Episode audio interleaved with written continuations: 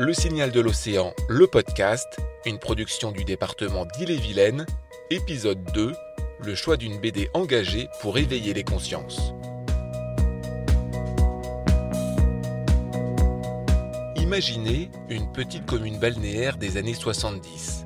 Imaginez que pour faire face à l'afflux de touristes, elle décide de construire un complexe d'immeubles posé sur une dune à seulement 200 mètres de la plage.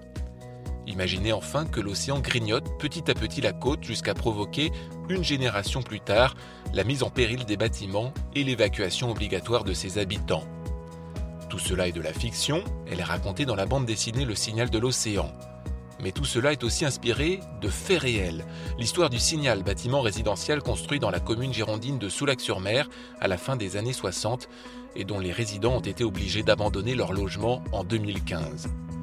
Ces sujets brûlants, que sont l'impact du tourisme de masse, l'érosion des côtes ou encore le réchauffement climatique, sont le fil rouge de la 15e édition de l'exposition BD et Histoire présentée par les archives départementales d'Ille-et-Vilaine. Une manière de mettre en relief, à travers des documents d'archives et des planches de BD originales, les défis auxquels nous sommes nous-mêmes confrontés sur nos 150 km de littoral brétilien. Et pour bien comprendre les enjeux mis en lumière par cette exposition des archives, plongeons dans l'histoire de la bande dessinée Le Signal de l'Océan. Mais avant d'aller à la rencontre du scénariste Pierre-Roland Saint-Dizier ainsi que des dessinateurs Joub et Nicobi, retrouvons Élodie Péton afin qu'elle nous en dise plus sur la sélection de cet ouvrage. Le choix d'une BD engagée pour éveiller les consciences, bienvenue dans le deuxième épisode de ce podcast, création originale du département d'Ille-et-Vilaine.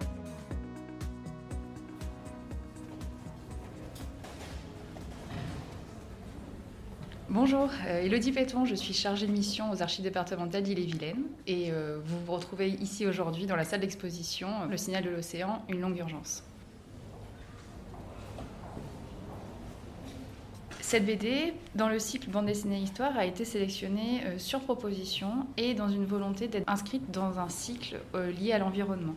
Cette exposition, donc le signal de l'océan, traite du littoral et euh, de tout ce qui peut s'y faire sur le littoral, à la fois l'urbanisation intensive ou pas, le développement du tourisme, l'exploitation par l'homme de, de, son environnement, mais aussi et surtout les prospectives et euh, la préservation de ce, patrimoine naturel. C'est un travail euh, vraiment en fait, de regard entre les archives qui, ont, qui sont sélectionnées autour de cette exposition et le propos même de la bande dessinée.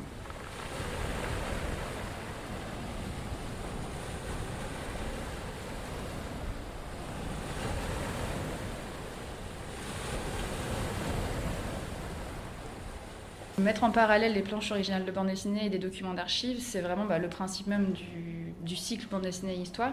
Et surtout, ça permet euh, de vraiment lier le propos à la fois du document d'archives et de ce que dit la planche, euh, la planche de BD. Par exemple, à un moment dans l'exposition, on est plus sur le danger, sur les tempêtes.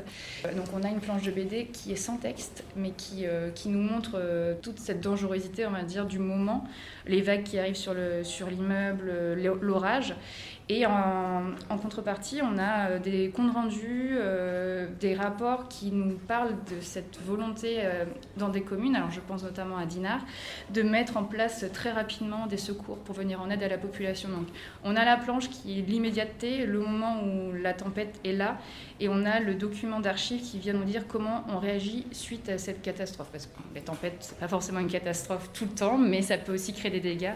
Et donc on a notamment ce parallèle dans l'exposition.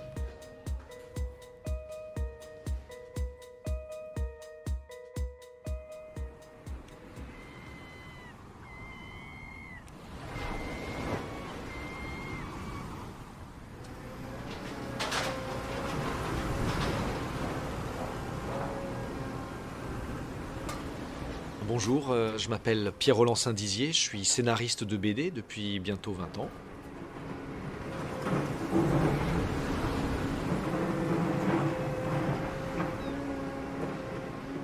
Chaque été, euh, avec ma famille, j'allais au bord de l'océan.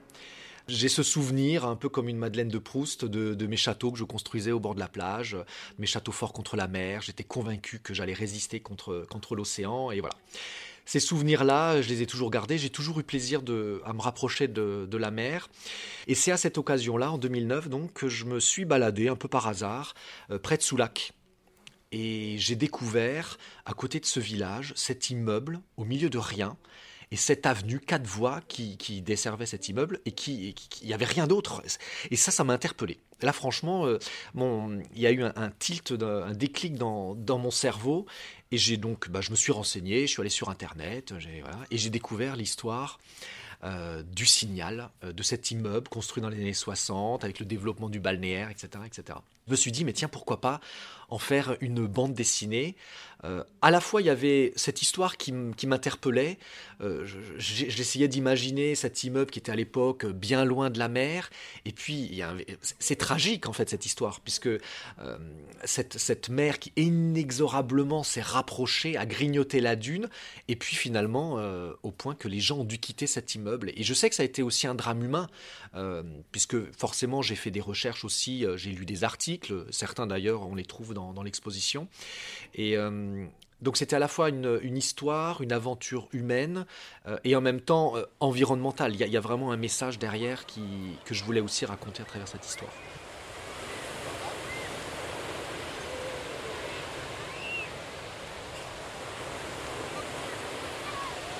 Ici, on est bien sur la question du réchauffement climatique, de, l'érosion des côtes, de l'augmentation du, niveau de la mer, des tempêtes, etc.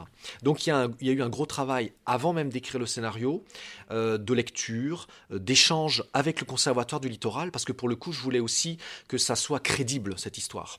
Et ça, ça m'a permis évidemment d'enrichir le, le propos, même si j'insiste toujours, je suis d'abord un raconteur d'histoire, et je raconte d'abord une histoire.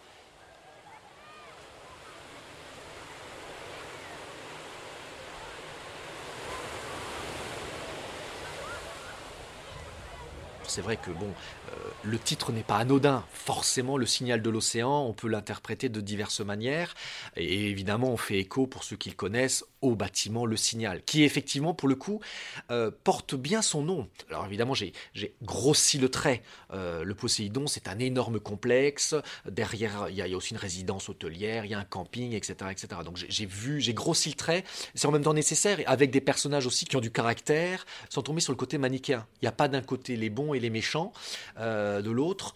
Euh, et on se rend compte avec le personnage principal, Fabrice, fils du maire, et qui est farouchement opposé, évidemment, et contre son père par rapport à ce projet, et qui finalement, quand il est aux commandes de la ville, enfin de, de, Malboros, bah, se rend compte que ce n'est pas si facile, euh, et que son père, au départ, voyait bien, en voulant développer l'économie locale, en évitant que le village se dépeuple, etc. etc.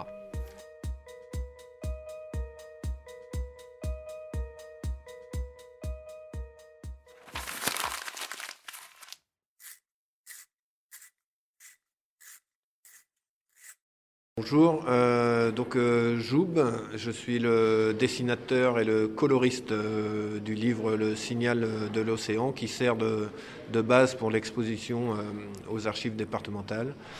Bonjour, je suis Nicobi, donc moi j'ai participé au livre Le signal de l'océan en, en, faisant le découpage de l'histoire, c'est-à-dire en transformant la matière écrite en une matière dessinée. Donc j'ai fait une espèce de petit dessin de mise en place qu'on appelle un storyboard que j'ai ensuite transmis à mon camarade. J'utilise beaucoup d'ocre et puis du bleu qui a une couleur complémentaire. Donc souvent c'est la base de mes livres.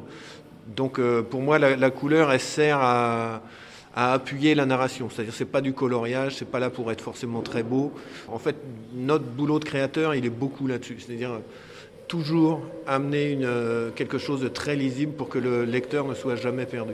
Donc c'est dès le départ sur la disposition des bulles, sur euh, le dessin effectivement qui doit être euh, pertinent, et la couleur pour moi elle est là-dessus. Et en plus là on avait quand même quelques scènes d'ambiance, des tempêtes ou des choses comme ça, où là je casse un peu ma palette et du coup voilà j'essaye de toujours en gardant cette idée de lisibilité, mais d'amener des ambiances un petit peu différentes.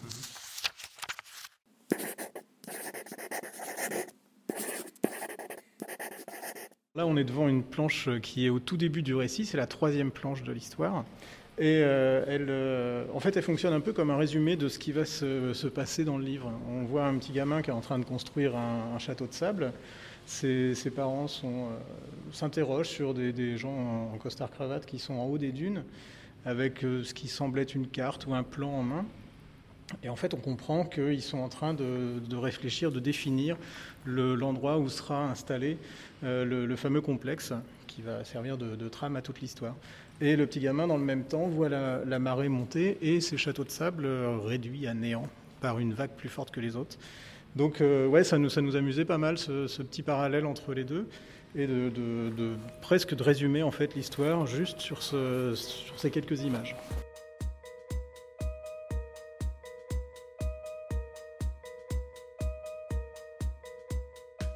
Gratuite et accessible à tous, vous pouvez profiter de l'exposition Le signal de l'océan, une longue urgence jusqu'au 29 avril 2022 aux archives départementales d'Ille-et-Vilaine.